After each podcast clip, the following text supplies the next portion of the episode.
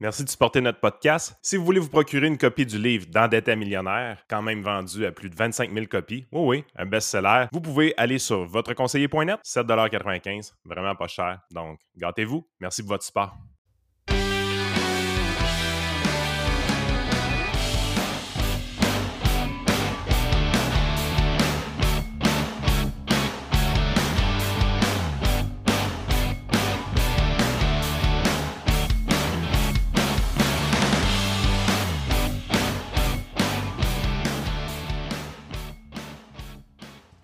Yes, euh, salut tout le monde, bienvenue sur, euh, le trio économique. Euh, alors, juste vous mettre à jour un peu sur le développement du podcast. On est des gars de croissance, des gars d'économie. S'il n'y a pas de croissance, il n'y aura pas de.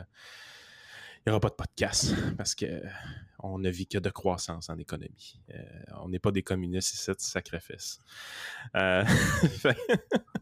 non, la, game, on est rendu à peu près à 1300 auditeurs. merci beaucoup ceux-là qui nous, qui nous supportent. ça, ça mixe autant YouTube que Spotify et Apple Podcasts. Euh, évidemment, il y a d'autres petites plateformes, là, mais euh, je viens de nommer les trois grosses plateformes où est-ce que vous les écoutez. Euh, puis le Patreon, évidemment, ça, c'est nos, vrais, de vrais, de vrais supporters. C'est la raison pourquoi eux autres, l'ont en temps réel. Merci de nous aider. le podcast le plus populaire présentement, c'est vraiment le QA qu'on a fait le 15e épisode. fait qu'on est déjà en train de penser à en préparer un autre. Je pense que ça a vraiment fonctionné de votre côté. Ça semble avoir été apprécié. Ou peut-être c'est juste que vous l'écoutiez tous pour trouver votre question si on y avait répondu. Puis comme d'habitude, probablement qu'on y a même pas répondu, mais c'est pas grave. Euh, l'épisode a été quand même assez apprécié. Euh, donc c'est ça. Fait qu'on va décoller avec notre sujet principal maintenant ou dans 45 minutes. Ça dépend euh, si Vincent pète de quoi dans son bureau qui est carrément bordélique dans son université de calibre international. Euh, fait que je sais pas, euh, comment s'est passé ton déménagement? C'est quoi qui était le plus chiant, les, boîtes ou ben non, les, avocats? Euh, faire la frontière avec un bébé de deux ans.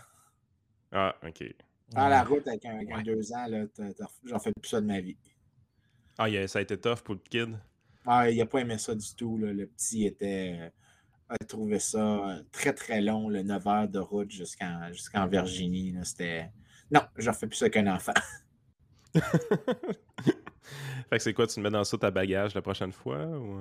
Non, je vais charger plus d'épisodes qu'il peut écouter euh, sur l'iPad.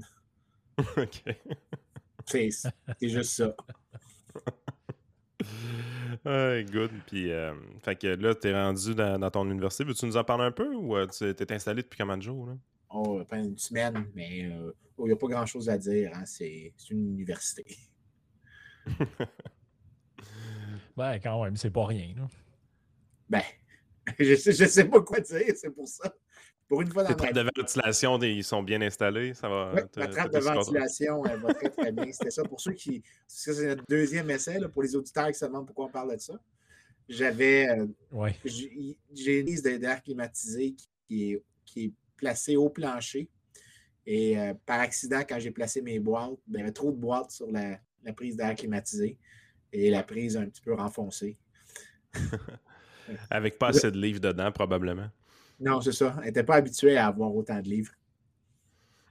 c'est juste parce que les gens qui nous écoutent, sûrement qui s'imaginent euh, les profs d'université, tu imagines, ça va être un super grand bureau avec euh, des bancs en cuir, toute la grosse patente. Là, finalement, ben là, vous voyez un peu en arrière à quoi ça. Moi, je le savais que c'était comme ça, là, mais là, tu vois un peu à quoi ça ressemble. Ils l'ont mis dans un garde-robe quelque part. En fait, comme, je pense que c'est le même bureau qu'ils ont donné à Claire Sanson à l'Assemblée nationale, dans cave à côté.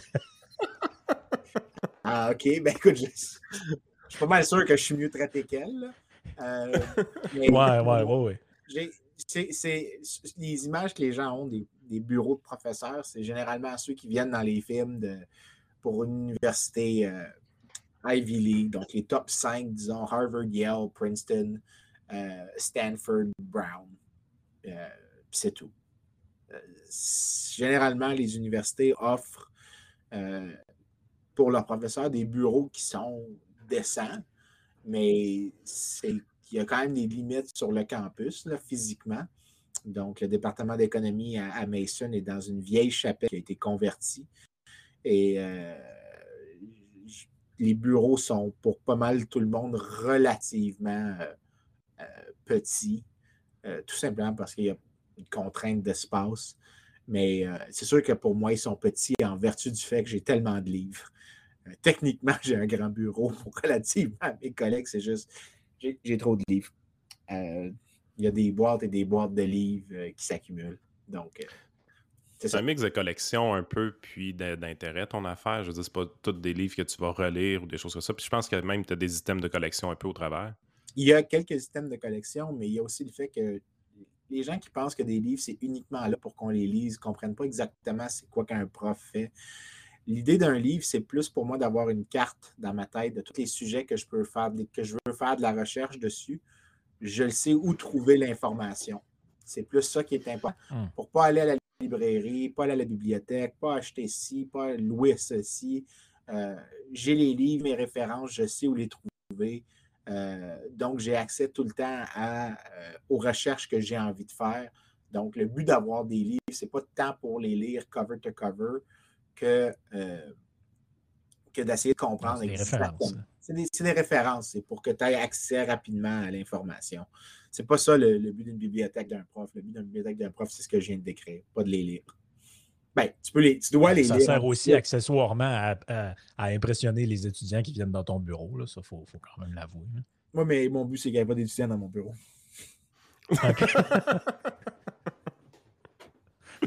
bon point, bon point. Quand on faisait les, euh, les lives, là, Vincent, dans lesquels tu t'introduis souvent dans, dans, dans, le chat, tu disais que tu voulais qu'on parle des, euh, euh, des, télécoms, en fait, des, compagnies de télécommunications puis de la situation des télécoms au Canada parce que je me souviens plus, je pense que c'est le NPD là, qui disait qu'il voulait comme obliger les, les compagnies de, de, télécoms à, proposer des forfaits moins chers par de la règlement. En fait, je ne sais pas trop comment ils veulent faire ça. Je n'ai pas trop compris. Je sais que les conservateurs sont là-dessus aussi. Puis bref, tu as, suggéré qu'on fasse en tout cas au moins une partie de, de segments là-dessus parce que tu semblais quand même avoir une coupe de, choses à dire. Parce qu'à chaque fois qu'on entend parler de ça, c'est un peu. En même temps, moi, je trouve que c'est très populiste de parler de ça parce que c'est clair, c'est vrai qu'au Canada, en tout cas, moi, tout le monde à qui je parle qui ont été ailleurs, surtout même en Europe, ben, des forfaits, genre de, un téléphone mobile à 25 euros par mois, puis euh, illimité de download ou je sais pas quoi. Au, Canada, ça n'existe pas, ce genre de forfait-là. Je euh, je sais pas, à moins que ton beau-frère travaille chez TELUS ou je sais pas quoi. mais ça, carrément, ça n'existe pas. Euh, fait que ça devient comme un sujet un peu de prédilection pour les, politiciens, un peu de, de surfer là-dessus, dire ah, nous autres, on va, ça va coûter moins cher avec nous autres. Fait que je ne sais pas ce que, ce que tu voulais réagir là-dessus. On peut, on euh, commencer la discussion avec ce thème-là. Bien, il y, a plusieurs éléments qui me tapent un peu sur les nerfs dans, ces histoires-là. La première, c'est que les, prix des forfaits téléphoniques depuis les dernières 5-6 ans n'arrêtent pas de tomber. Euh, donc, les prix sont, à la baisse. Donc, la direction est, la bonne. Non seulement ils sont à la baisse, mais quand tu compares avec les prix en général, le prix réel, le prix ajusté pour l'inflation, n'arrête pas de tomber. Donc, on va mettre ça de côté un peu. C'est la même chose d'ailleurs pour les services Internet, hein, en passant. La même, c'est pas juste les services de téléphonie. La, pas la totalité des services de télécom que tu peux définir très largement. Tu peux même inclure, par exemple, la câblo-diffusion. Tu vas avoir la même tendance à la baisse des prix. Donne un exemple, là, le, forfait que je viens de prendre, moi, pour la maison, qui est forfait Internet illimité, 1.5 gig de vitesse. C'est rendu 114 pièces par mois euh, de base. Puis euh, il y a comme, je pense, deux ans où est-ce qu'il y, a un rabais qui s'applique qui fait que c'est 85 pièces par mois. Euh, tu sais, c'est, peut-être le genre de prix qu'on payait il y a quelques années, mais certainement pas illimité. Là. non, je ne sais pas si vous en rappelez, pour avoir de l'illimité. C'était pour la qualité, c'est encore pas juste pas uniquement le prix du service en tant que tel, qu'est-ce que le service inclut et la, qualité de l'information que tu reçois, donc le, service sur d'autres dimensions que juste la quantité que tu consommes. Euh, la, tendance, c'est vraiment clair. Je regarde le graphique présentement que tu prends 2016 euh, à, 2020, inclusif des, années. Euh, tu vois que le prix, sans même ajouter pour l'inflation, a tombé de 20 cents. C'était juste pour l'inflation. Euh, c'est beaucoup plus que ça. On approche même de peut-être 25, 26, 27% de, baisse de prix sur, euh, sur 5 ans. Donc, les prix sont, clairement à la baisse au Canada. Et quand tu compares d'ailleurs avec euh, d'autres pays, tu sais, par exemple, tu mentionnes, c'est peut-être mon, deuxième, tu dis, ah, ben, en Europe, tu as accès à ça, ça, ça, ça, ça, c'est un peu moins cher. Mais par exemple, quand tu regardes les. Tu compares avec les pays européens la vitesse de téléchargement moyenne, euh, ben, le Canada est, pense, sixième ou septième euh, quand tu compares.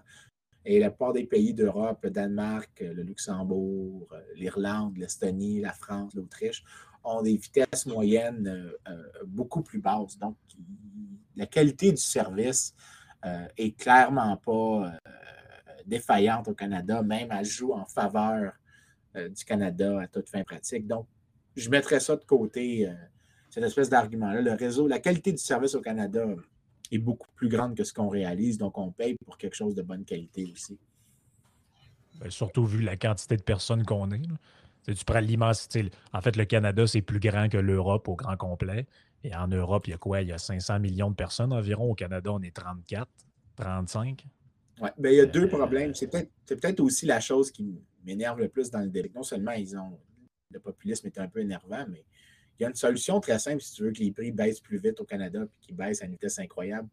Laisse les firmes américaines rentrer sur le marché canadien parce qu'on a la loi sur les télécoms qui fait que tu peux mm-hmm. voir plus qu'un certain pourcentage des actionnaires, pas des actionnaires, excuse-moi, du volume d'actions qui est détenu par des non-Canadiens. Donc, des, pas juste par des gens qui, sont, qui doivent être résidents et citoyens canadiens. Donc, ce n'est pas juste qu'un Canadien aux États-Unis. Non, non, non, il faut vraiment que euh, des compagnies majoritairement américaines ne peuvent donc pas rentrer sur le marché canadien.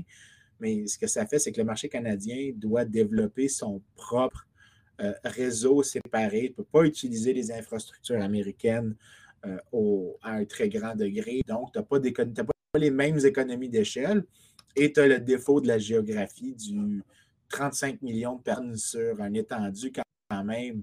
Bon, tu dis que c'est plus gros que l'Europe, d'accord, mais la plus grande partie des Canadiens vivent le long, la, la petite bande de 50 km avec la frontière américaine. Mais c'est quand même un maudit espace qu'il y a entre les différents points. Peu importe comment tu regardes ça, euh, l'étendue à couvrir est quand même assez phénoménal euh, de côte en mm-hmm. côte. Donc, euh, si ben, tu en fait, moi, je pense que ce qui m'a. Ouvre la, ouvre la porte à la concurrence. Là. Ben, on se rappellera l'épisode de Verizon pour ce que tu dis, qui avait été euh, une catastrophe euh, dans ma tête. Verizon voulait vraiment venir s'installer, venir installer euh, des, trucs, puis on a fermé la porte pour des raisons purement nationalistes. mais dans le fond aussi, ce, qui est important, je pense, où est-ce que les Canadiens, on, est irrités?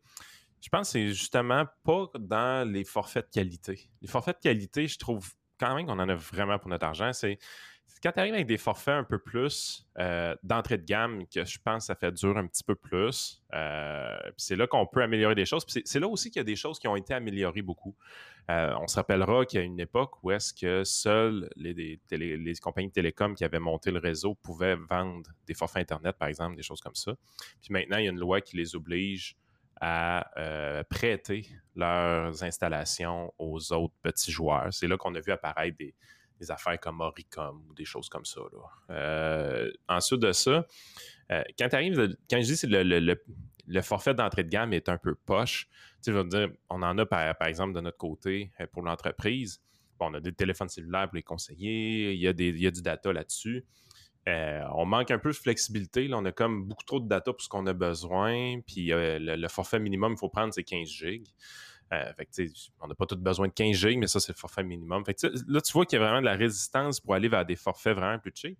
Quand on veut un, téléphone pas de data, c'est impossible d'avoir quelque chose en bas de 40$. Fait que là, c'est là vraiment que je trouve que le prix est irritant. Par contre, si j'arrive, puis comme moi, mon téléphone, où est-ce que je veux avoir full data, full qualité, je veux la totale ben j'en ai vraiment pour mon argent. Le forfait ne me coûte pas si cher que ça. C'est vraiment dans l'entrée de gamme, je trouve qu'il y, a un manque à gagner un peu au Canada.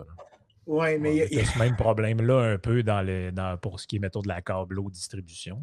Tu mettons, moi, ça, moi, ça fait, ça fait, je pense, depuis 2009. En fait, depuis que je suis parti, même avant ça, un, petit peu avant ça, depuis que je n'habite plus avec mes parents, je n'ai pas le câble. Bon, la raison, c'est que ça coûte trop cher pour la quantité que je le consomme.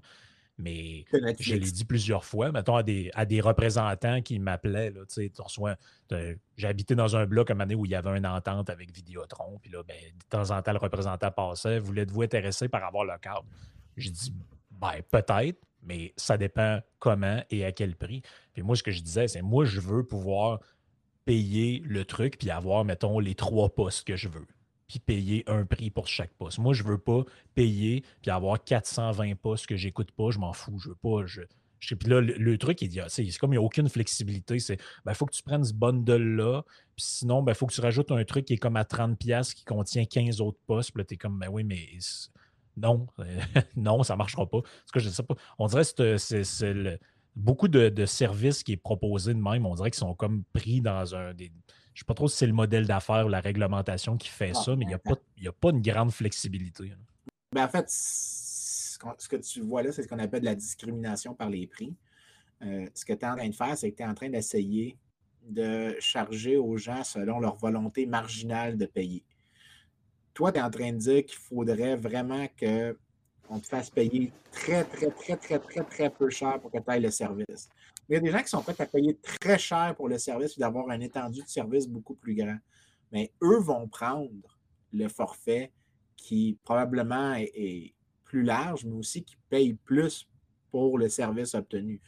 Toi, ce qu'ils essayent de faire, c'est que tu es probablement le consommateur qui est au-delà de, l'équilibre, mais il y a des consommateurs que eux ne veulent pas tant regarder la télé, mais si je peux t'embarquer dans un forfait différent, je peux avoir des prix différents, donc selon les différents types de consommateurs. là, ce que tu fais, comme c'est un marché dans lequel il n'y a pas une entrée complètement libre, tu as, euh, la possibilité de discriminer par les prix. Si l'entrée était 100% libre, le produit serait relativement uniforme. Et parce qu'il serait uniforme, ben, tout le monde chargerait plus ou moins le même prix. Alors, que quand tu vois, tu vas voir des hot dogs dans le marché, les prix de hot dogs ne pas énormément pour le même gradient de qualité. Mais ici, c'est la même chose. C'est pas la même chose parce que c'est difficile de rentrer dans le marché des télécoms. Donc, comment les télécoms font un profit, c'est d'avoir des forfaits différents selon le type de consommateur. Toi, tu es juste le type de consommateur qui Ils veulent pas. Pour leur coût marginal de te servir, tu n'es pas intéressé. Eux, ils vont continuer ben de te vendre. J'ai des, petites nouvelles pour eux autres. Il y a les gens de mon âge, il n'y en a pas un esti qui a le câble. Ben, ça serait à leur intérêt de, s'intéresser à des gens comme moi. Oui, je veux bien, mais eux, ils ont un coût de devoir te connecter au réseau, de te donner le service. Toi, tu es en train de dire que le revenu que tu es prêt à leur offrir, est inférieur au coût qu'ils ont de te donner le service. C'est ça que tu es en train de dire. Les forfaits, l'idée, c'est que faire charger. Mettons, moi, je suis capable de payer 100 2000 par mois. Puis qu'ils trouvent une manière de me faire payer 2000.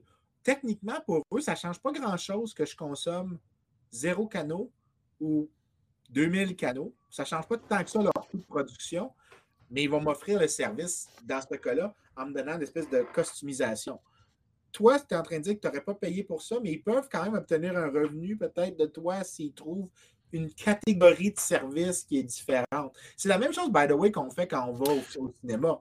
Pourquoi les cinémas décident de t'offrir moins cher si tu as une carte étudiante que si tu as euh, euh une carte de, ben, que si tu es un, adulte avec deux enfants. C'est de la discrimination par les prix, puis tu essaies de trouver c'est quoi la volonté marginale des gens de payer.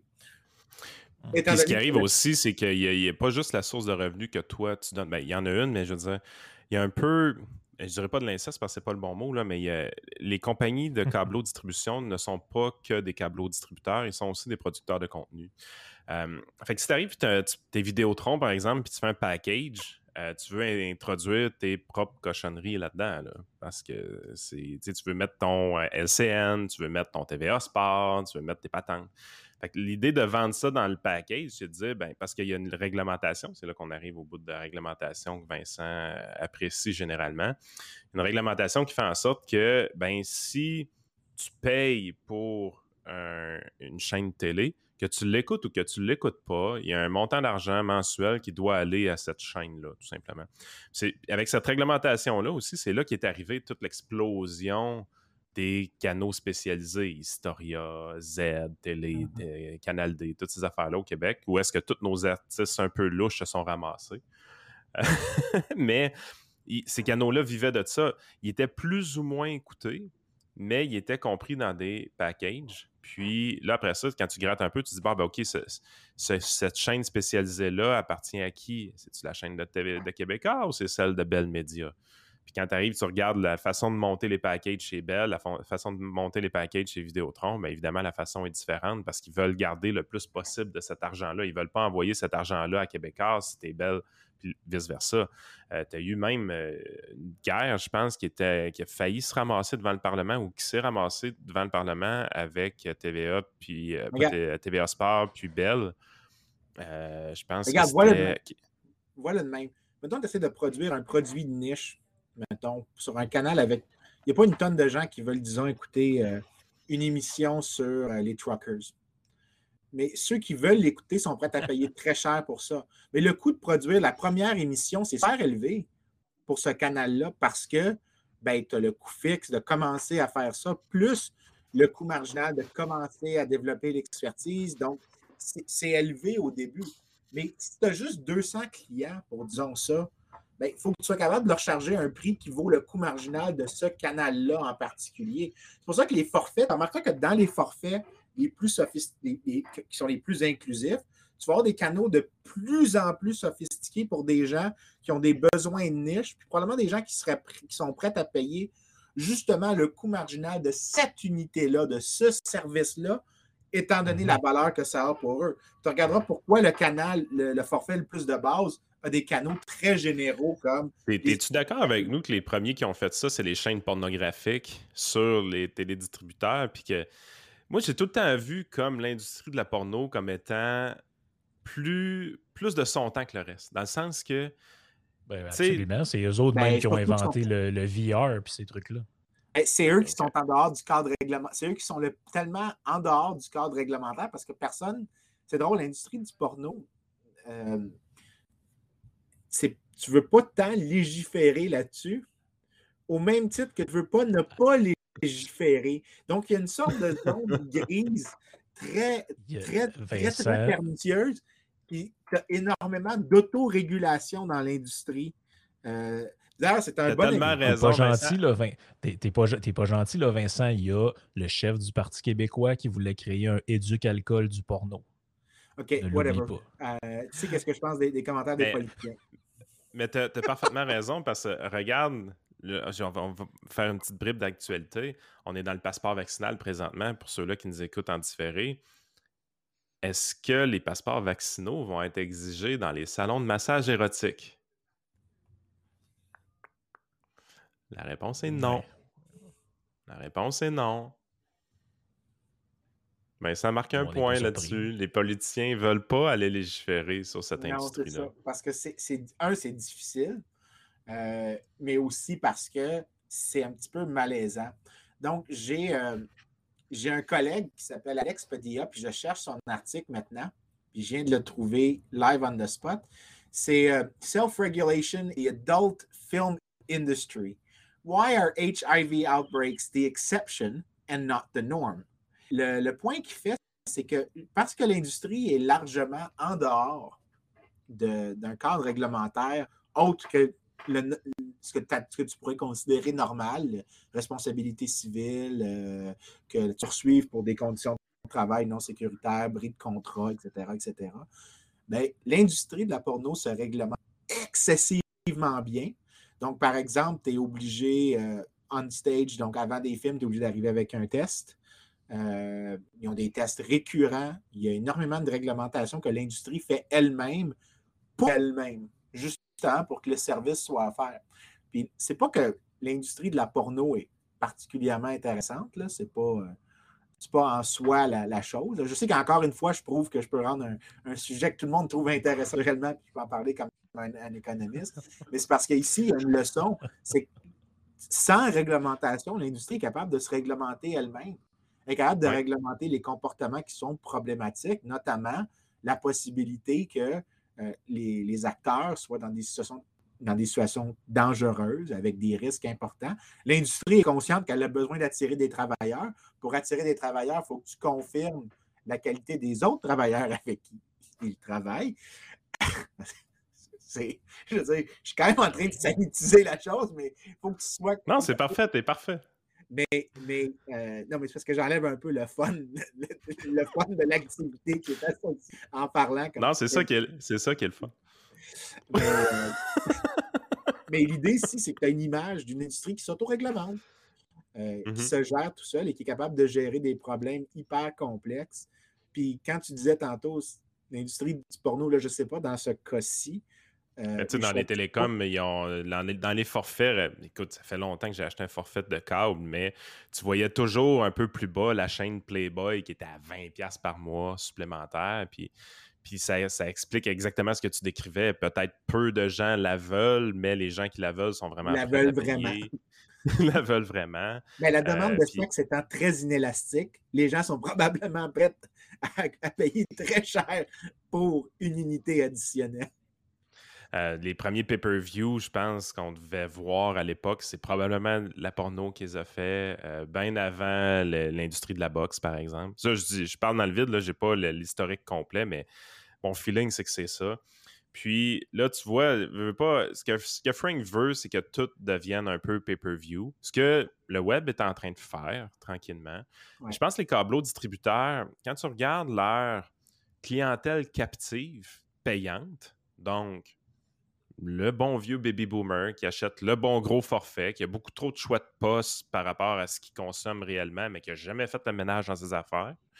Ce client-là est tellement payant qu'ils sont prêts à sacrifier 10 francs pour ce gars-là. Moi, je pense. Ouais, c'est mon Mais tu sais, tout à l'heure, je parlais du. J'ai j'ai utilisé le mot câble, mais je parle pas nécessairement que quelqu'un vienne ici me mettre une boîte en plastique avec un- une télécommande puis euh, des fils dans le mur. là. Dire, pendant, mettons, et qu'il y avait les.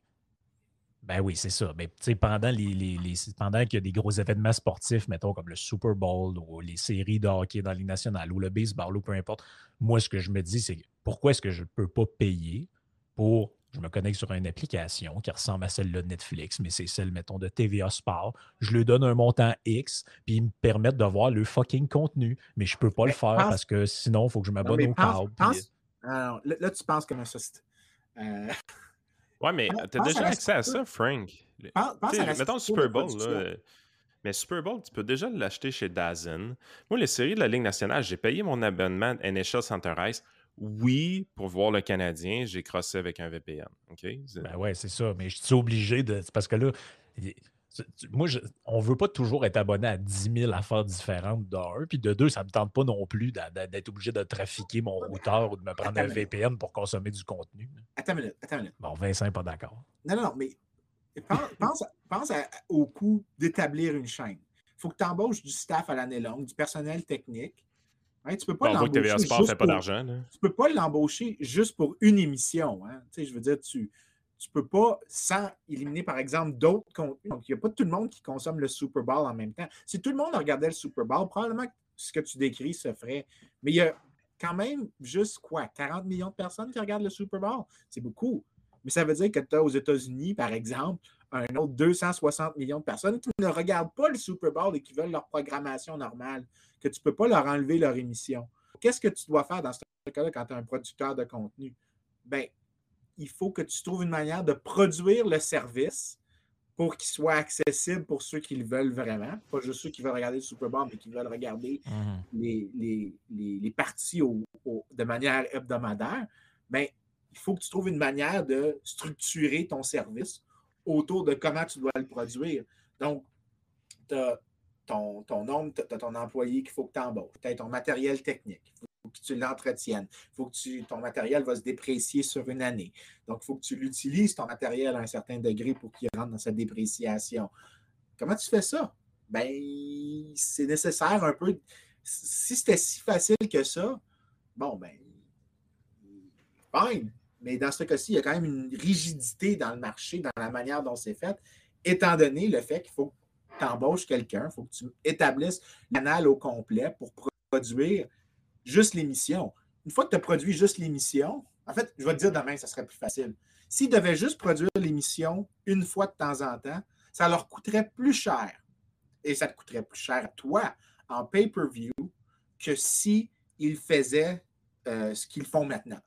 Parce que là, tu as embauché des gens juste pour une semaine, disons, ou deux semaines, ou un mois en avance. Il faudrait que tu les payes vraiment cher pour qu'ils quittent leur job pendant un moment, pour travailler seulement pendant un mois, pour louer de l'équipement au lieu de l'acheter puis d'avoir la dépréciation. Et là, ce que tu aurais, c'est ben, un coût par unité beaucoup plus important. Quand tu produis ta première émission, le coût de ta deuxième émission est beaucoup plus bas. Donc, pourquoi est-ce qu'ils te font charger dans un bundle comme ça? Probablement parce que c'est la méthode la plus de produire euh, le service. Pas parce que euh, euh, ils veulent t'empêcher d'avoir ça. Mais en même temps, ça, ça revient un peu au point d'Yann sur la, la porn. L'innovation n'est pas impossible.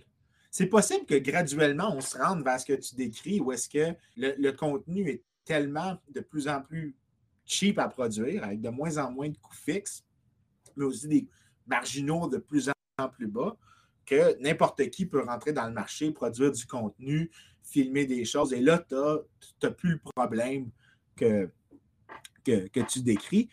L'industrie de la porno avec le pay-per-view ou toutes les plateformes en ligne qu'ils utilisaient, ou les campagnes que les gens faisaient direct to DVD ou direct to VHS. C'est toutes des campagnes de gens qui essayaient de contourner l'environnement institutionnel de la télé tel qu'elle était faite, mais aussi, by the way, que c'était, tu pouvais hum. euh, éviter le problème aussi des réglementations du contenu culturel. Donc, euh, tu n'avais pas le droit de dire certains mots, ce n'est pas correct de dire certaines choses ou de montrer certaines choses. Par contre, si tu vas en direct au consommateur, sans passer par un canal, ah là, c'est correct. Euh, donc, je n'ai jamais compris pourquoi le, pourquoi, pourquoi le transitoire n'était pas correct. Mais là, dans ce cas-ci, l'idée de l'innovation qui mènerait peut-être à plus que toi tu décris, ça serait probablement d'enlever des réglementations plus qu'autre chose.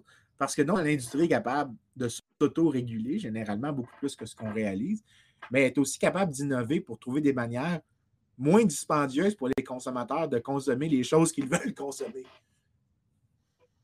Ben, en fait, moi, je pense qu'il manque de joueurs. Au, Canada, c'est sûr à 100% qu'il manque de joueurs. On est vraiment prisonniers. Je veux dire, c'est Rogers, c'est Bell, c'est Vidéotron. C'est quoi d'autre? Non, non, je ne suis pas d'accord avec ça. Parce que la compétition se mesure au nombre de firmes dans un marché. C'est vraiment une idée médiocre. Je laïs cette idée-là. Parce que techniquement, si tu avais une firme dans un marché, ça ne voudrait pas dire que ce n'est pas un marché compétitif. Si, disons, la firme qui se retrouve à être tout seul à servir 100% du marché, elle devient la firme unique parce que c'est celle qui a le plus beaucoup de produire, c'est quoi le problème? Il n'y en a aucun. Tu devrais vouloir que la firme la plus ouais, mais tu sais comme moi qu'au Canada, c'est pas cette question-là. Non, mais attends, euh, la, la, condition à ce que je dis, c'est qu'il faut que l'entrée, la menace d'une firme, parce que disons que j'ai 100% du marché parce que je suis le plus efficace, mais qu'après, il n'y a plus personne qui peut rentrer sur le marché, soit parce que c'est très coûteux de construire la première set d'infrastructure, ou parce qu'il y, a un législateur qui a mis une loi qui fait en sorte que tu dois payer tel montant pour rentrer en concurrence avec moi. Mais dans ce cas-là, là, ce que j'ai fait, c'est que j'ai limité la concurrence. Et là, mais comme une barrière qui fait en sorte que je peux abuser un petit peu du fait que je suis tout seul sur le marché. Mais tout seul sur le marché, ce n'est pas une garantie que tu vas agir comme un monopole ou une firme en cartel ou en fait, si tu es tout seul par définition, tu vas agir. Mais on, on, le sait dans le niveau des, télécoms Verizon. Verizon voulait rentrer. Puis, ben, euh, je veux dire, il y avait de l'argent à venir investir ici, puis on lui a dit non. Là. Ça, c'est une catastrophe. C'est ça, la différence. Comme consommateur, je me dis, si cette firme-là américaine voulait venir s'implanter ici, il voyait une façon de faire un profit. Là. Il ne demandait pas à charité. Il savait qu'il allait faire un profit en venant. Non, mais ce que j'essaie de dire, c'est que tu es en train de faire mon point sans le réaliser. Là, parce que le point que je fais, c'est que ce qui compte pour la compétition, ce n'est pas le nombre de firmes, c'est la possibilité de menacer une firme. Si une firme ne sait pas d'où son si elle a des concurrents maintenant, ça a des concurrents potentiels, que si elle agit moindrement de manière euh, hostile aux consommateurs ou qu'elle se met à arrêter d'innover, à, arrêter de réduire ses coûts, ben elle invite des, challengers de toute fin pratique d'entrer dans l'industrie et de dire Haha, tu vois, tu t'es assis sur pied, tu as essayé de, fourrer le consommateur, moi je vais rentrer. Mais légalement au Canada, bon, il y a une partie en télécom qui est, qui est une barrière un peu naturelle, qui est la, construire l'infrastructure initiale. Mais, mais ça, ces barrières-là diminuent beaucoup à travers le temps. Les barrières institutionnelles que l'État met pour protéger les fermes est beaucoup plus important. Ben, c'est sûr que ça a diminué. On a tout notre 5G dans le bras, Vincent. Oui, ben, ça ne coûte plus rien à cette heure-là, les télécoms. C'est vrai, j'ai oublié, oublié, de demander le mot de passe pour mon vacciné.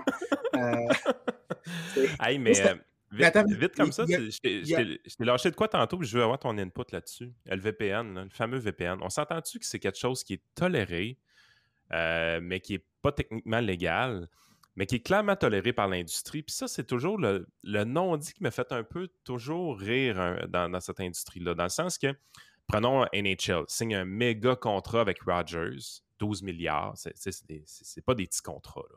C'est euh, énorme. C'est énorme. Fait que là, euh, NHL dit Moi, j'ai mon service NHL Center Heist, donc tu peux acheter directement la consommation euh, sur Internet des games de hockey. Sauf que pour protéger Rogers, qui lui vend de la télécom puis du contenu, pour protéger Rogers, ce qu'on va faire, c'est que on va faire des blackouts. Donc, tu es dans la zone du Canadien de Montréal tu ne peux pas écouter le Canadien dans ta zone. Bon, comme je disais, on, peut, pas, on peut bypasser le tout avec un petit VPN. C'est relativement facile de le faire. Clairement, l'industrie le tolère. Clairement, l'industrie le tolère. ça, m'a toujours fait rire un peu, cette, histoire-là. Ouais, ma réponse, c'est combien de gens comprennent c'est quoi un VPN. Je te parie que si on prend les gens C'est hmm. marginal. C'est ça. OK, tu dis général. Marginal, je suis Non, non, marginal, c'est marginal je pense qu'il y a vraiment peut-être 1% des gens qui se servent de. Même moi qui est quand même technologiquement savvy, je trouve pas que ça a une si grande utilité que ça. Fait que moi, même moi, j'en consomme pas, mais ceux qui sont. Donc, ceux qui comprennent c'est quoi et qui le consomment en plus, je serais prêt à parier qu'ils savent qu'ils savent que, mettons, c'est 1 des, des vues vont être des vues extra-légal. Je ne veux pas dire illégal parce que extra-légal, c'est plus précis. C'est comme dans une sorte de zone. Il y a un peu trop de monde de la Lituanie qui écoute à le goût. Oui, mais 1% vraiment, ce 1%-là va être déjà priced in dans les contrats parce qu'ils savent. Donc, quand ils vont négocier le contrat à la base, ils vont négocier le contrat pour commencer. Le prix que, qui va être demandé à NHL par le câbleau diffuseur va être plus bas, étant donné ce qu'il s'attend de cheating, au même titre que quand Walmart négocie avec ses distributeurs les prix, le prix d'achat, ils tiennent en compte combien ils s'attendent de perdre. Euh, mais euh, ben, c'est un peu insultant pareil. Tu regarde, tu viens d'utiliser le mot cheating. C'est quasiment un peu insultant pareil d'entendre ce mot-là parce qu'à quelque part, mon argent, je l'ai donné. Non, non, mais peu. L'argent, je l'ai quand même donné à NHL. J'ai acheté mon produit. Je n'ai pas piraté. J'ai acheté mon produit. Mais il y a une clause dans, leur contrat qui est chiante, qui est la fameuse clause des blackouts. C'est elle qu'on contourne officiellement. mais, euh, le, point, le, point est que, le point est que ce que, ce que Frank veut, moi, je l'accomplis, que ce soit avec le UFC, que ce soit avec MLB, que ce soit NHL, que ce soit le, Super Bowl, je fais la même affaire à tous les ans. Je m'abonne pour un mois à Dazen, ça me coûte 20$, puis à la fin, à fin du mois, je cancelle l'abonnement. Puis j'écoute mon Super Bowl à tous les ans avec ça. Euh, je réussis à faire exactement ce que Frank veut faire avec les outils qui sont disponibles pour les événements sportifs. Euh, mais il y a une partie de cheating dedans qui est, le fameux, euh, fameux VPN je comprends pourquoi il y a une frustration, parce que je me dis, il me semble que ce serait quand même plus simple de faire exactement la même chose juste en passant par le câbleau distributeur, parce que j'ai un budget peut-être de 350, 400 pièces par année qui passe dans ces petits services-là de NHL, de, MLB et tout ça. Ça me ferait plaisir de le donner à Vidéotron ou à Bell euh, éventuellement, mais je ne peux pas jamais m'en tirer en bonne 1000 pièces par année avec eux autres. C'est l'affaire qui est un peu, un peu gossante. Puis c'est là qui amène une frustration, mais tu as raison quand tu dis que ça, touche uniquement les technophiles un peu, parce que le vrai bon client payant, il est abonné à beaucoup de postes. Puis il n'y a pas ce problème-là. Et puis ça coûte 1500, 2000 pièces par année. C'est l'enfer, en fait, les forfaits. Non, mais tu sais, quand tu dis euh, qu'est-ce qu'ils perdent, ben, pense, pense dans la négative. Pourquoi la compagnie aurait. Si c'était si trivial, pourquoi ils auraient mis ça dans le contrat? Ah, non, non, je ne sais pas c'est quoi la raison, mais il doit y avoir une raison pour laquelle c'est mis justement dans le contrat, parce qu'il doit y avoir une raison que ça maximise les revenus de la firme sous la contrainte que tu essayes justement aussi de rester au-dessus de tes coûts, que tu vas avoir un revenu plus élevé, un revenu marginal plus élevé que ton coût marginal dans ce cas-ci. La question, c'est comment?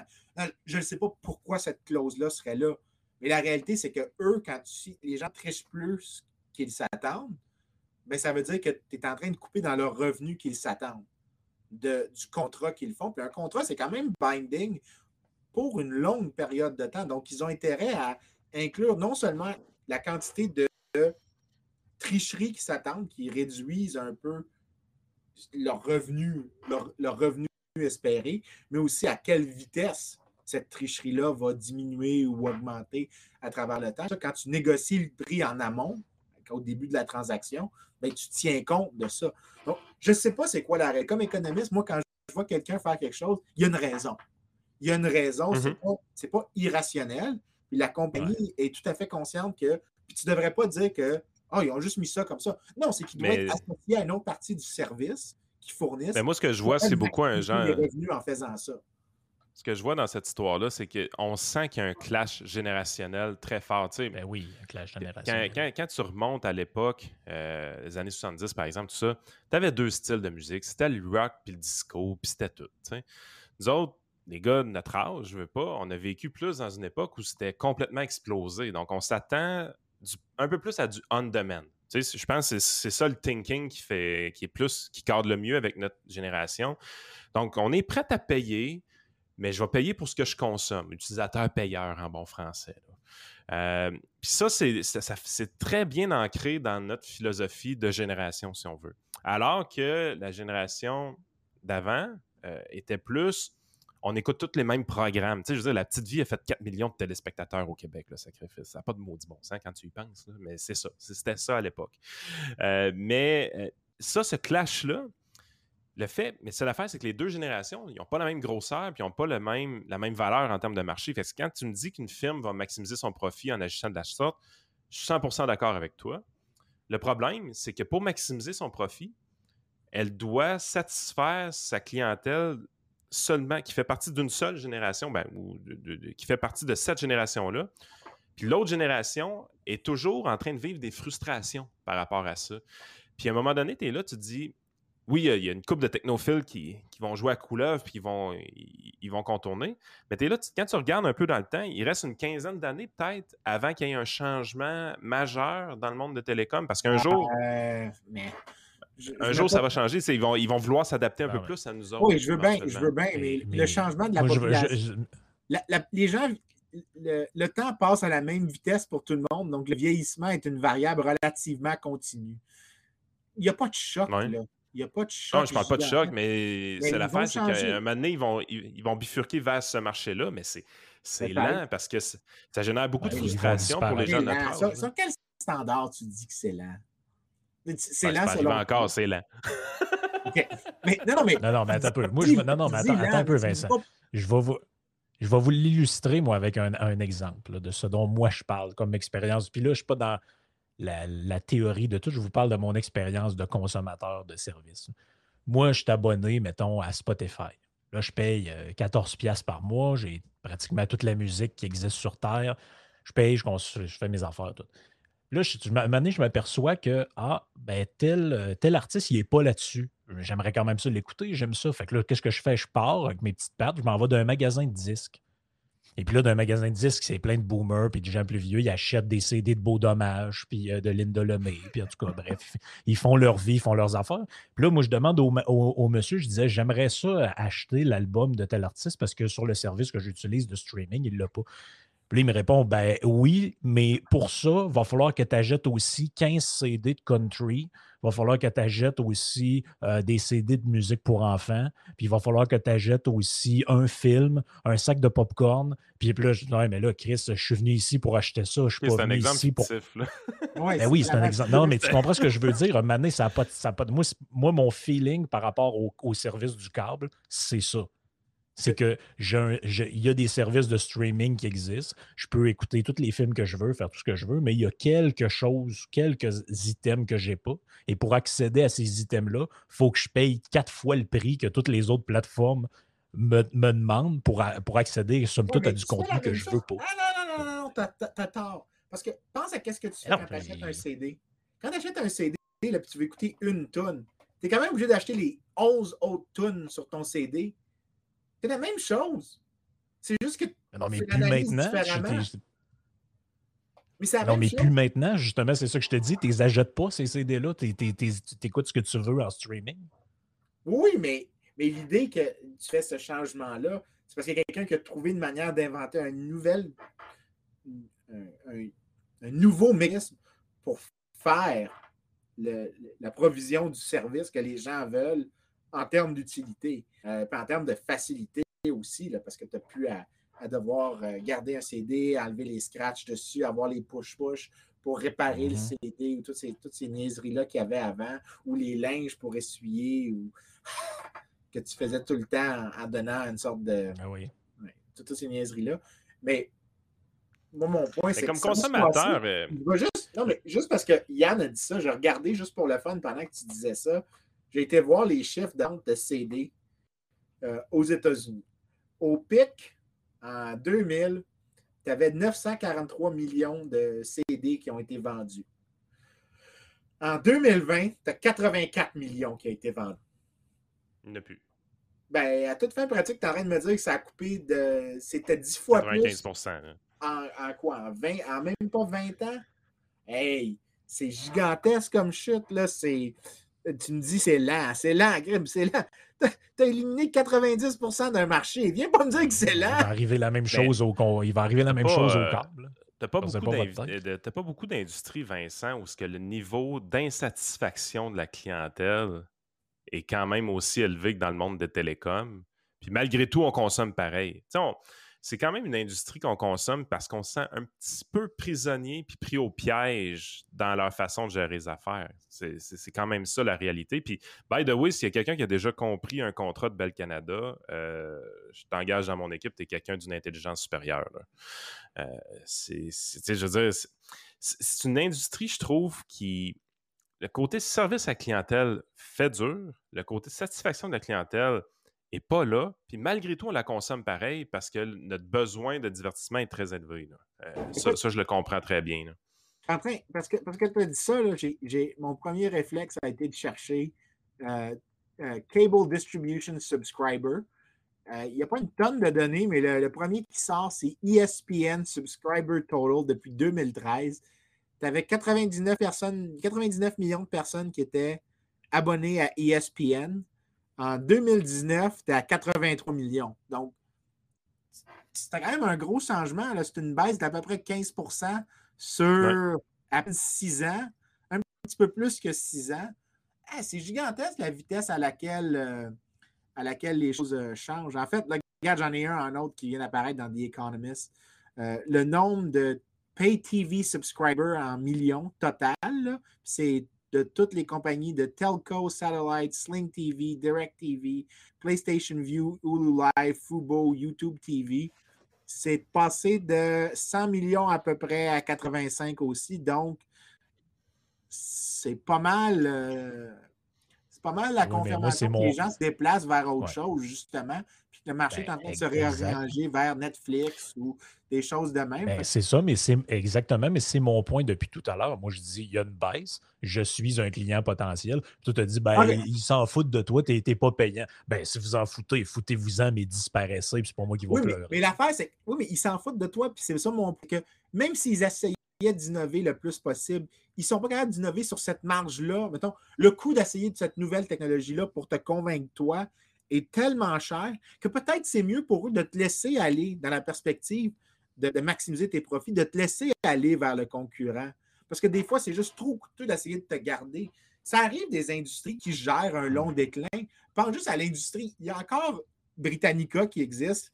Britannica doit faire face à l'acquisition de Wikipédia. Mais une industrie en déclin, ça existe, puis elle doit gérer, mais elle continue de maximiser le profit pendant qu'elle décline. Là. C'est juste qu'elle est consciente qu'elle ne peut pas rester à la même taille qu'elle était avant, donc elle doit diminuer progressivement. Puis elle est consciente qu'elle va perdre certains consommateurs comme toi, mais il se dit je préfère garder la personne âgée qui veut regarder la télé parce qu'elle, je peux continuer d'extraire un revenu d'elle, mais Yann, pour le convaincre, ou Yann ou Frank, pour les convaincre de venir, ça me coûterait trop cher. Mais c'est possible qu'au final, ce qui va se passer, c'est que le câble va devenir, disons, euh, marginal dans le sens que peut-être ah, je pense qu'on s'en va là. La moitié des gens qui consomment ça aujourd'hui vont le consommer. Ben, en réalité, si je reviens à ce que je te disais, Vincent, si le déclin se continue ben, à ce genre de rythme-là que, tu viens d'illustrer, au renouvellement de l'entente avec Rogers, par exemple, si on revient à l'exemple de la NHL, à mon avis, NHL, c'est eux autres qui vont avoir un peu plus le, gros bout du bâton, puis ils vont dire Sais-tu quoi? Tes clauses de blackout, là, tu peux les mettre où c'est que tu penses, parce que les gens sont prêts à me payer moi directement, puis je fais plus d'argent en recevant l'argent directement des gens que de passer par toi. je pense qu'on s'en va là. ça, ça serait vraiment un bon test de ce qu'on dit ici. Si, mettons, le prochain contrat, je ne sais pas quand est-ce qu'il a été signé, mais mettons qu'il a été signé il y a 5 ans puis qu'il vient à échéance dans 2 ans. Moi, si tu trouves, ça serait cool, mais je suis prêt à parier que si c'est vraiment le cas, que, en fait, c'est pas que c'est vraiment le cas, c'est clair que c'est le cas que les gens se déplacent. Chaque Super Bowl a de moins en moins de, spectateurs. Euh, puis ça tombe, là, ça n'a aucun bon sens. Je ne sais pas si ça vaut la peine de, le trouver, là, mais c'est. 2013. Ah, écoute, euh, Super Bowl euh, audience. Ça doit être un contrat de 10 ans, dans le fond, Yann, c'est ça? Oui, il finit en 2025-2026, le contrat est fini. Bon. quand ils vont le renégocier, si on a raison, là, je sais qu'on a raison là-dessus, euh, ce qui va se passer, c'est que le prix va être revu à la baisse relativement à celui-ci, euh, en ajustant pour l'inflation, bien sûr. Euh, donc, tu devrais t'attendre à un prix plus bas au fur et à mesure. Puis en fait, je suis même prêt à donner la proportion, je serais prêt à parier de l'argent sur la, proportion de laquelle il va baisser. Euh, je regarde juste en c'est si tu paries avec moi, moi je vais te payer. J'ai vu ton histoire cette semaine. ouais, ça, je vais pas en parler. Ce gars-là, c'est un... au, pic, au pic du viewership, du viewership du Super Bowl, il y avait 114 millions qui ont écouté. Fait que mon, mon, chiffre de tantôt était, était, était, faux. Je pensais que c'était euh, beaucoup, beaucoup moins que ce que c'est en réalité. Euh, mais en 2000, le dernier Super Bowl, cette année, là, que Tom Brady a encore une fois gagné. Puis, vous le dire, Tom Brady n'a jamais triché. Pour tous les haters out there, euh, F yourself. Ouais, tu, veux juste pas que notre podcast soit écouté. non, non, non, mais écoute, moi, je suis un fan, moi, je suis un fan des Pats depuis 1995. OK? Puis j'étais là dans les j'étais fan dans les mauvaises années. J'ai le droit d'être fan des Pats quand ils ont gagné, puis d'être particulièrement loyal à Tom Brady, même s'il est avec les Pats. OK? Fait que si vous avez un problème avec ça, allez-vous-en chez vous. OK? Vous avez tous tort. mais, mais je regarde la proportion du pic. Non, non, il y a deux opinions. C'est Tom Brady est bon ou vous avez tort. C'est les deux types qui, sont, qui, qui existent out there. Euh, au pic du Super Bowl, 114 millions, personne n'a écouté. L'année passée, quand Tom Brady a gagné pour les Buccaneers, 91 millions. Donc 91,63. Ben, si la tendance continue jusqu'en 2000, disons, la même vitesse de, chute continue en 2026, t'as dit? Oui. Ben écoute, je serais prêt à parier que le prix va être discounté d'à peu près 30% Si on assume que ça se présente tous les sports pareils, le prix que tu m'as parlé tantôt, le contrat, je sais quoi le montant que tu avais dit? 5,23 milliards sur 12 ans, euh, la, NHL puis Rogers. OK, tu prends ça, si c'est la même proportion pour le hockey, tu prends ça, tu, dégonfles ça par. Euh, tu, fais 70% de ça, parce que tu enlèves 30 Tu fais 0,4 fois ce montant-là, puis c'est ça le prix, puis tu juste pour l'inflation. Je te parie que c'est ça le prix dans, euh, en 2025. Je, mets de je suis prêt à mettre de l'argent sur le feu là-dedans, de mettre la main au feu que c'est ça qui va se passer. Parce que les compagnies le savent. Une industrie en déclin maximise quand même ses profits. Là. Même quand tu fermes ta business, tu maximises tes profits techniquement parce que tu faisais des pertes. Tu as juste décidé de ne pas continuer tes pertes. Dans le fond, c'est juste aux consommateurs d'arriver et de dire, ben, des consommateurs qui ont quitté l'industrie, j'en suis un. Moi, j'ai cable cutting, j'ai mm-hmm. fait ça en 2014. C'est juste, tu dis, écoute, on reviendra juste plus dans cette industrie-là. Faut arrêter de te casser la tête avec elle. elle. fait quand même chier parce que, n'étant plus consommateur de cette industrie-là, mon finger est fait depuis longtemps, mais malgré tout, ils, viennent me faire chier dans ma consommation avec leurs affaires de blackout. Euh, ce qui est un peu choquant n'étant plus un consommateur. J'ai voté avec mes pieds déjà, puis tu me fais chier encore. C'est un peu chiant quand on y pense. Mais euh, moi, je pense, honnêtement, ça, j'en suis persuadé. Si toi, tu fais le pari sur le prix du contrat, moi, je fais le pari que les blackouts, il reste peut-être 5 à 10 ans maximum à ça.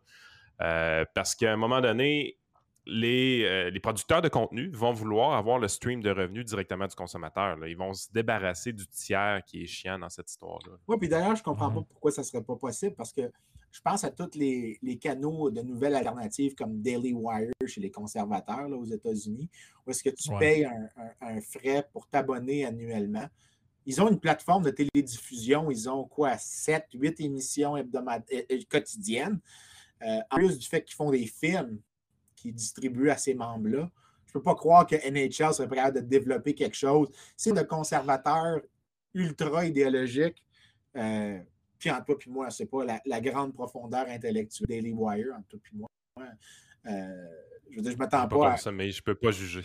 Non, mais je ne m'attends pas à des talents de gestion exceptionnels, en gros. C'est ça mon point. Là. Ça n'attirera pas le, le, PDG qui pourrait travailler euh, dans une Fortune 500.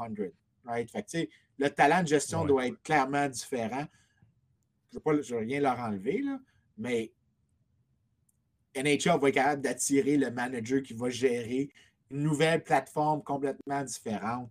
Euh, ils vont être capables de gérer quelque chose de même. Puis dire, écoute, regarde, euh, on doit payer nous autres ce montant-là chaque année pour faire ce service-là.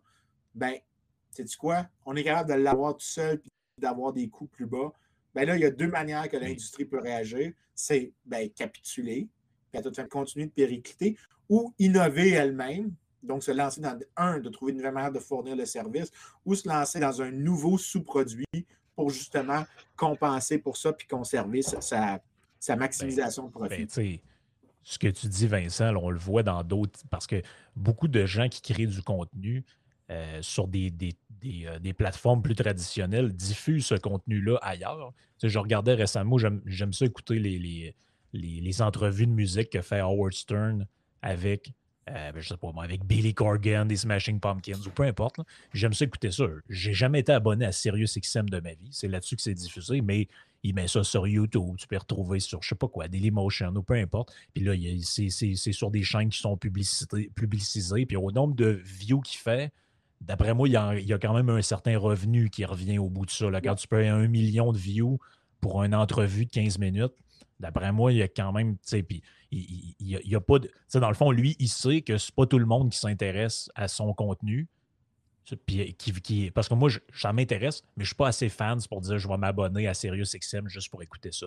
Par contre, si c'est sur autre chose, que je peux y accéder, moyennant le désagrément de me taper deux pubs, je vais le consommer. Mais tu sais, je vois, dans ma tête, je vois ça un peu de la même manière. Je me dis, le, le, contenu qu'il y a sur le câble peut être disponible ailleurs, puis je peux le payer d'une autre manière, ou je peux je pourrais, je pourrais consommer euh, le contenu qui existe quelque part ailleurs.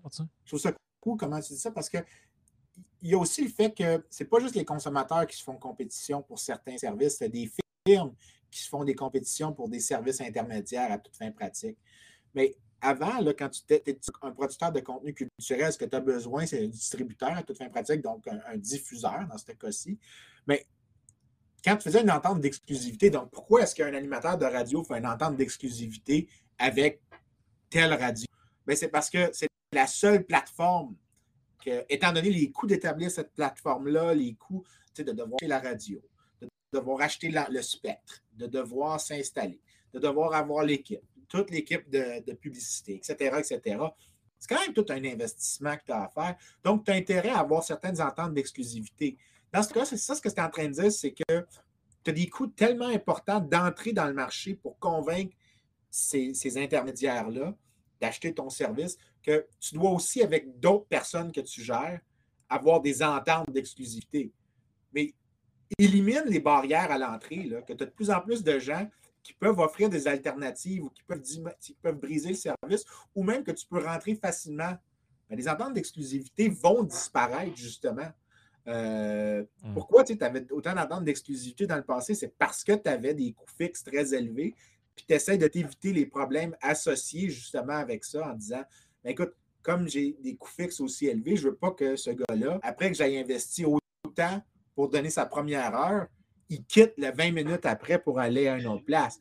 Je ben, veux qu'il soit uniquement pour moi, qu'il n'ait pas son side show à lui, puis qu'il fasse son revenu à lui. Je veux qu'il fasse des revenus pour moi. Mais ben là, imagine que tu as toutes les autres qui peuvent rentrer. Le gars qui va commencer à dire ben, je ne peux pas offrir, je ne peux pas demander une entente d'exclusivité à Yann. Il faut que je lui laisse une certaine flexibilité. Mais probablement, que je vais y offrir moins cher, mais Yann va avoir d'autres options ailleurs. Donc il va une belle courbe pour toi. Là. C'est comme ça que je le verrais. Je, vais m'amuser un peu sur cette question-là, tu vas voir. Euh, on a vu, tu dis les, les ententes d'exclusivité devraient quitter tranquillement. Bon, on a vu euh, le trend qui a été pris chez Québécois il y a peut-être deux ans, trois ans, a été totalement l'inverse de leur côté. C'est qu'ils ont, ils ont remis en vigueur des, hmm. exclusivités. Il y avait des chroniqueurs un peu partout, Richard Martineau, euh, euh, Mario Dumont, le monsieur avec une grosse voix qui fume, il était au 98.5. Luc Lavoie. Luc Lavoie. Ouais, ouais, fait que. Frank, il l'a mieux que moi. Fait que les gars, ils étaient, ils étaient un, peu partout. Puis là, ils ont dit non, non, maintenant, t'es Québécois and Québécois only. Le seul qui continue de faire des fuck you un peu à ça, qui est Régent Tremblay, c'est Reg. Ben, tu dis ça, mais moi, je me souviens quand je travaillais pour le Journal de Montréal, il y avait beaucoup plus de chroniqueurs qui étaient avec le Journal de Montréal euh, dans le passé que maintenant. Et ils ont licencié un paquet en 2016. J'étais dans, dans, les licenciés. Donc, tu me dis, ça augmente. Non, il y en a quelques-uns qui restent. Ça ne veut pas dire que ça disparaît, mais la direction est, dans le sens qu'il y, y, en a de moins en moins. Puis ça se ben, voit. est-ce que je m'en allais avec par Exemple, dans, euh, par exemple, Mathieu Boccoté. Mathieu Boccoté a. Euh, bon, écoute, il y a, il y a, ben, il y a quand même son truc qui lui laisse faire en France euh, à CNews, mais il continue de faire. Je pense que c'est parce qu'il doit être pigiste, ça. À mon avis, c'est parce qu'il n'est pas. Il est pas ouais, mais c'est plus parce que c'est en France. Je pense qu'il laisse aller parce que c'est en France. Bon, mais un autre exemple. Un autre exemple. Mais le, point où est-ce que je m'en allais, c'est que j'ai pas le feeling tant que ça que de garder tes chroniqueurs à l'interne, d'empêcher tes chroniqueurs d'aller à l'externe, surtout le volet radio qui est mal développé chez Québécois, d'empêcher ces gars-là d'aller à la radio je pense que ça fait pas, ça n'accomplit pas nécessairement les objectifs de l'entreprise. Par contre, on sait une chose avec PKP, puis on sait aussi une chose avec d'autres propriétaires, des moguls de, médias. La maximisation du profit n'est pas toujours l'objectif. Ah, non, non, non, mais ça, tu vas être, ça, tu vas être d'accord avec ça. Là. Non. Euh, ben, Vincent, il y, a des, il y a des gars qui possèdent des médias que maximiser le profit, c'est le fun, mais c'est parfois un des objectifs.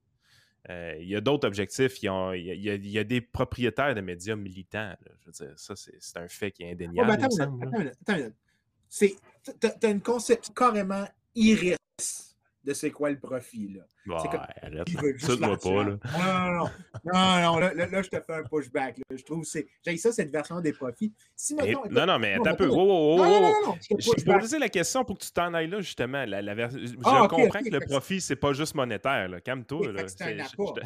ah, non, non, moi, je veux dire que c'est monétaire. C'est juste, ça veut pas dire que c'est au premier ordre. Ça veut dire que c'est tout à fait possible que je suis conscient qu'il faut que je gaspille un peu d'argent maintenant pour que j'aie une influence politique qui fait en sorte que le législateur n'ose pas mhm. m'attaquer dans le futur. C'est une maximisation de profit. C'est juste que j'ai une contrainte. J'ai un législateur qui est potentiellement hostile à ma présence. Ah, donc, j'ai intérêt à lui... Prenez, prenons le cas de PKP qui, qui, le gars il a suffisamment d'argent pour bien vivre pour le restant de ses jours. Tout le monde comprend ça. Mais il y a un idéal politique inachevé.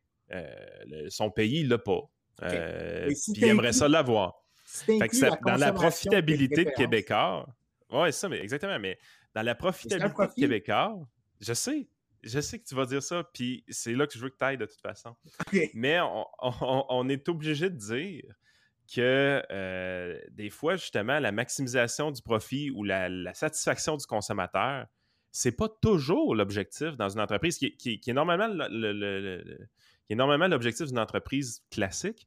Mais dans le média, on va chercher des objectifs des fois qui sont plus, euh, qui sont moins traditionnels, si on veut, qui sont moins orthodoxes. Euh, puis justement, dans le cas de PKP, je pense que le, pays ou le, contrôle médiatique ou l'influence médiatique que lui donne son empire, je pense que ça, fait partie de plusieurs décisions qui sont prises euh, au, fil du temps. Puis ça, c'est un, un, feeling, je ne suis pas dans sa tête, je ne veux pas l'être. Mais là, j'aurais, euh. bien des questions sur ça en réponse parce que ce que tu dis, mais non, non plus, parce que, un, est-ce qu'il est le seul actionnaire? Non. OK, donc il y a d'autres actionnaires. Oui. OK, donc les autres actionnaires, tu penses-tu qu'eux veulent maximiser le profit? Euh, oui, tout à fait. OK. Est-ce qu'il y a un marché pour ces actions-là? Est-ce que c'est des gens qui ont essayé de revendre leurs actions?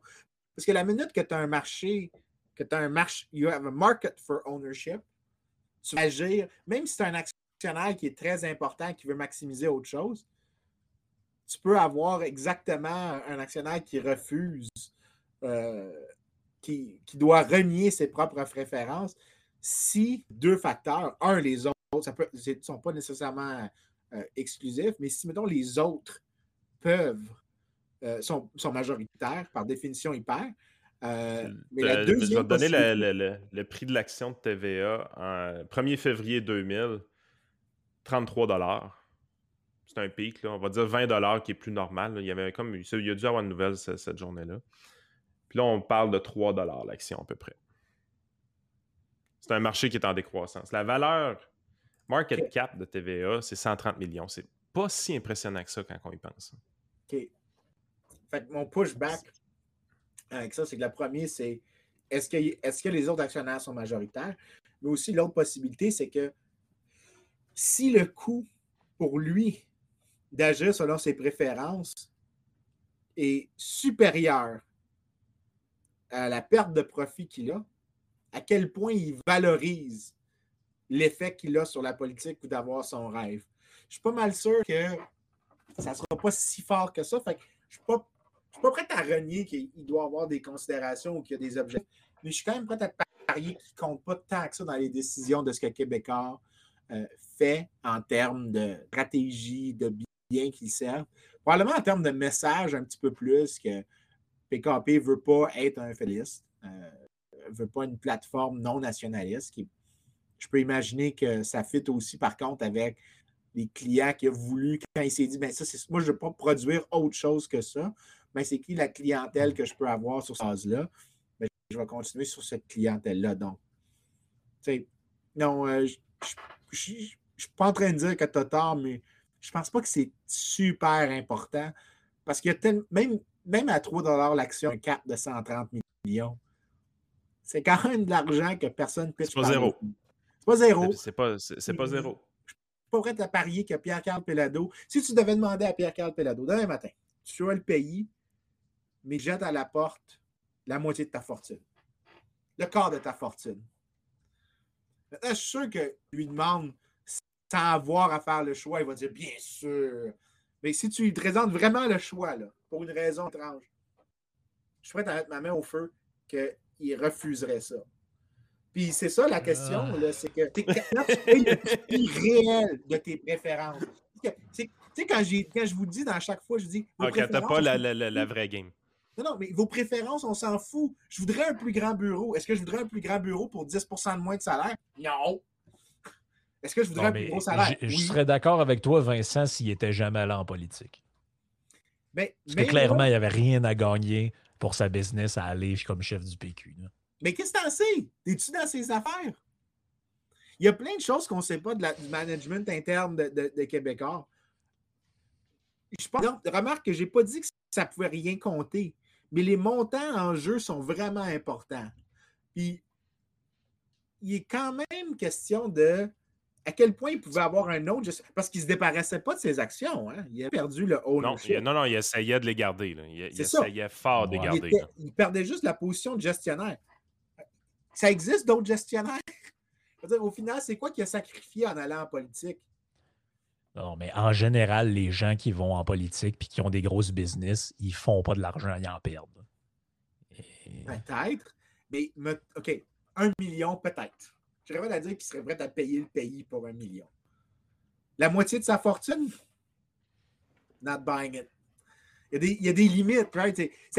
pour un prix très bas, je vais demander plein de choses. Pour un prix de plus en plus élevé, je vais en demander de moins en moins. Puis ma prémisse, c'est que.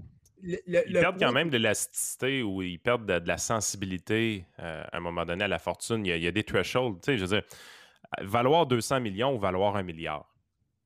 Who cares? Sérieux entre les deux? C'est quoi ça change? Ben, 800 millions. ouais, mais tu sais. Moi, la, la, différence, c'est mon île aux Caraïbes que je veux avoir.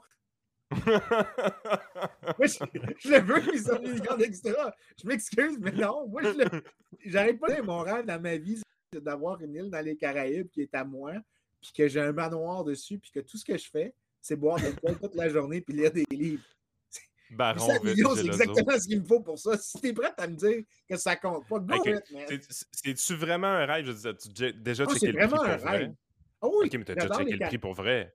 Ah ouais, je serais- si j'avais si j'avais la fortune pour faire ça, puis que je pouvais juste. Je suis antisocial aussi à certains degrés. là. J'aime pas les autres êtres humains, à part mes amis, ma, conjointe, ma famille.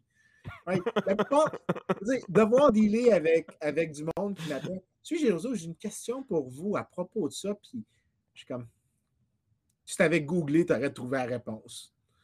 Ou euh, dealer avec des courriels insultants d'un gars de l'UPA parce que j'ai dit que quand tu réduis l'offre, le prix augmente.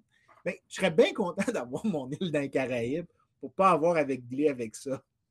Je veux dire, je suis dans la race humaine en général de s'arranger puis de gérer ses affaires. Ça veut pas dire que j'ai envie de gérer le reste du monde. En fait, tu quand je dis que ma prémisse dans la vie, c'est que je ne sais pas comment gérer. J'ai de la difficulté à gérer ma propre vie.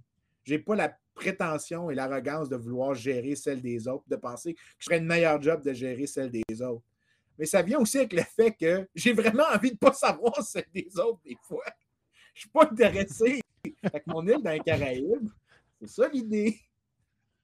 Ouais, Ben, on, savait Vincent était, on savait que Vincent était élitiste, hein, il l'a déjà dit, mais là, il veut s'acheter un île privé. Qu'est-ce que tu veux? Mais, OK, C'est, mais- OK, Ah, mais il faut que tu checkes le prix avant. Moi, moi je, je, I'm not buying it tant et aussi longtemps qu'il n'a pas vraiment fait la démarche de savoir comment ça coûte. Je veux dire, il faut que tu sois capable de te fixer un objectif dans la vie. là. Ben, je, je l'ai appris le prix de, de l'île dans les Caraïbes à cause du documentaire sur euh, Jeffrey Epstein. euh, Mm. Malheureusement, c'est vraiment dur à regarder, là, ce gars-là. Je- Ah, ouais. Sérieusement. Ouais, je te suggère pas d'acheter ce style-là, par exemple, pour l'image, pas terrible. Non. Non, c'est. Écoute, ça dépend. Est-ce qu'il y a un rabais? Il l'appelle quand même la Pedophile Island, là, tu sais, c'est Ah, J'avais super. j'avais oublié ça, mais, mais la question, c'est, écoute, à la limite, c'est comme les gens qui veulent acheter des maisons hantées. Puis je suis sûr que si je vais sur Google Scholar, je vais trouver des articles scientifiques sur les gens qui croient vraiment qu'une maison est hantée. Puis c'est quoi le discount sur la maison. Puis Il y a des, il y a législations, Vincent, par rapport à ça. ou Tu des es obligé de déclarer s'il y a il eu un suicide. Ben oui. Mais- dans, dans un acte de vente, tu es obligé de déclarer s'il y a eu un suicide dans la maison. là. Mais tu ris, mais nous autres, moi, ma blonde, on, on regarde des maisons des fois, puis moi, euh, ça me dérange pas. là, S'il est moins cher parce que quelqu'un s'est fait tirer dedans, je vais, je vais en payer. Là, ça me Mais tu dérange vois, pas en doute. Mais c'est la même chose. Là, je, je pense pas que moi, je serais prête à aller là étant donné ce qui s'est passé, pour Ouais. 10% de rabais. Mais pour 50, je serais prête à dire oui. L'idée, c'est ça. C'est pour ça que quand les gens disent « Ah, je ferais jamais ça », je sais, quand je vous dis Moi, ça n'a pas de prix. Bullshit. Bullshit. Tout le monde a un prix. La question, c'est que c'est rare qu'on peut t'offrir ce prix-là. Qu'il n'y a, pas de prix- il humainement concevable, mais à un moment donné, il y a des gens qui seraient prêts. Il y en a, tu sais, des prix qui sont juste trop élevés puis que ça n'arriverait jamais. Mais tu sais, je suis sûr qu'on pourrait faire des thought experiments où je te dirais, Yann, tu n'as plus tes enfants, tu ne vois plus jamais tes garçons, mais on leur donne chacun, puis tu ne vois plus, mais on leur donne chacun 100 millions de dollars. Ils ont tout ce qu'ils veulent, ils vont, ils vont leur carrière. C'est un choix de merde. Mais tu sais, il y a des gens qui se diraient, ils sont garantis d'avoir la vie parfaite qu'ils ont. Ça reste que c'est c'est peut-être moi qui ai mal fait, Vincent, mais tu as, un montant de richesse où est-ce que ça ça change plus rien pour vrai. Là. Sérieusement. là. Peut-être, mais le point, c'est que c'est rendu, c'est que si tu dis ça, c'est que c'est juste que l'univers du possible est tellement limité dans ce cas-là relativement à ce que toi, ça vaut. Ça ne veut pas dire, ça n'enlève Hmm. rien à la noblesse de la chose, mais il n'y a personne qui t'offrirait un milliard pour ne pas attacher tes sandales. Pour pas, attacher, pour pas mettre des bas dans des sandales. C'est une personne qui est atroce. là. Il n'y a personne qui offrirait ça. Si tu aimes vraiment ça, mettre des bas dans des sandales, il n'y a personne qui offrirait ça, mais l'idée que personne a un point où est-ce qu'il va dire Hmm, hmm. C'est juste que ce point-là est très rare dans plusieurs cas qui est atteint parce qu'il y a d'autres dimensions du bien-être qui comptent, qui ne sont pas juste monétaires, puis que des fois, c'est juste dur de mettre un prix réel dessus, mais en réalité, il y a bien des choses que les gens sont prêts à mettre si tu leur offres assez d'argent, qui vont faire des choix différents. C'est pour ça que je dis tes préférences, ça compte pas. Les préférences me disent absolument rien sur tes choix. Tout ce que je sais, c'est ce qui compte pour tes choix, c'est les coûts, les sacrifices que tu fais pour quelque chose. D'ailleurs, c'est beaucoup plus important de savoir ça. Si quelqu'un. Puis là, je sais qu'il y a des gens de gauche qui vont dire Steve Vincent, il pense comme un économiste, c'est vrai, mais pense à quel point c'est beaucoup plus noble ce que j'ai dit. il y en a un, ça. Ben, j'en suis un. Mais, mais pense à quel point c'est noble ce que je viens de dire parce que si tu étais prête à souffrir, mettons, parce que ça, marche de l'autre côté. Si tu es prête à souffrir un million de dollars de perte pour pas que ton enfant il souffre juste un peu, est-ce que ça te dit à quel point tu l'aimes, ton enfant? Tu es prête à souffrir de toute ta souffrance, tu es prête à t'appauvrir, tu es prête à devenir, tu es prête à te destituer à toute fin pratique pour un minimum de confort pour ton enfant. Parce que ça ne marche pas juste dans le sens que tu es prête à, être payé pour faire quelque chose que tu n'aimerais pas. C'est que tu es prête à, à payer pour que quelqu'un qu'un que tu aimes ou quelque chose qui est important pour toi ne se passe pas ou se produise, peu importe c'est quoi. Hmm. Ça marche des deux bords. Les gens qui ne comprennent pas ça, c'est, ça montre, en fait, c'est souvent dans ce que les gens sont prêts à assumer comme sacrifice que tu vois probablement plus leur noblesse que ce qu'ils disent qu'ils pensent être noble. Parce que. Ah, ça, c'est clair. Je, peux, descendre le départ, je peux descendre dans un département euh, n'importe où, dans n'importe quelle université de philosophie, leur bois qui est moral. Je peux faire à la radio leur demander qu'est-ce qu'ils pensent, ce qui est juste, puis qu'est-ce qui est bon dans la société. Mais que si tu leur demandais de payer le prix de ce qui est juste, ils ne le feraient pas. C'est pour ça qu'il y a un livre classique en philo qui est If, you, if you're a socialist, why are you so goddamn rich? Par définition, si tu es moindrement égalitaire, hmm. tu devrais sacrifier ton salaire au-delà de, tes bases minimales. Pourquoi tu le fais pas? Les maisons à Bernie, c'est ce qui a jamais, c'est ce qui a jamais fité dans son discours. Ben, ben c'est ça, mais ça, c'est drôle. Si si égalitaire que ça, je veux dire, Bernie Sanders est quand même probablement le politicien le plus extrême à gauche aux États-Unis, en tant que tel, soyons francs. Je pense que c'est la personne que je peux le plus honnêtement décrire comme un socialiste et que lui-même, bon, il évite l'étiquette politiquement, mais il l'a utilisé par le passé. je pense que EO aussi n'est pas très loin de ça. Mais, mais c'est ça. mais, ouais, c'est juste, pas juste une tireuse d'assiette, ça? mais, lui-même, ce que tu es en train de dire, c'est que quand tu lui demandes que tu es prêt à payer le prix de tes principes, non. et que la réponse c'est non, mais dans ce cas-là, tu sais qu'est-ce qui est vraiment valorisé? Quand, je dis ça aux gens, n'importe qui a un prix, ce n'est pas, pas dégradant du tout. En fait, c'est la bonne manière de concevoir les gens parce que ça te permet aussi de voir le miroir de ça, la, la symétrie de la chose. C'est que si tu es prêt à sacrifier beaucoup pour quelque chose, Là, dans ce cas-là, on le voit que le principe est important parce que tu étais prêt à payer un prix. Le fait que les gens mentent, puis on avait parlé de cette enquête-là que j'avais mentionné, que tu demandes aux gens de, répondre factuellement à une question et que tu avais que les démocrates répondaient ce que les démocrates répondraient, des républicains répondraient ce que les républicains démontraient, selon la filiation tribale dans laquelle ils font partie, mais tu leur offrais un, un petit 20 Et là, ils disaient la bonne réponse. Donc, les erreurs qu'il faisait factuelles, donc, ils nous mentaient sciemment. Donc, ce qu'ils nous ont dit, c'est que ce qu'eux voulaient signaler, la de la tribu, était plus important que absolument. 20 Mais que quand tu leur offres, hmm. euh, excuse-moi, que, rien, mais quand tu leur offres 20 ah ben là, la, tribu n'est pas si importante que ça. Je, je, suis prêt à prendre le 20 Écoute, ça devrait t'en dire énormément ça, ça, informe plus que, l'alternative de, dire c'est quoi tes principes, c'est quoi tes préférences, c'est quoi qui est moral pour toi? Bullshit. Ce qui est important, c'est comment qu'est-ce que les gens sont. C'est quand, quand c'est le temps d'être moral, personne, ben, est-ce que tu es prêt à assumer le fardeau qui vient avec? Puis ça, c'est vraiment la personne morale. C'est lui qui est prêt à ben, sacrifier. Ben, c'est une mesure. Ben, c'est parce que la fois aussi, c'est que c'est une forme de, signaling, en fait. Là. De moi, je, moi, je suis tellement pur que je ne suis pas achetable à aucun, aucun montant. La réalité, c'est qu'il y en a un montant. Puis l'autre réalité, c'est que si tu mélanges un peu d'alcool à cette discussion-là, ça finit à donne-moi 500$, là, puis il va le faire pareil.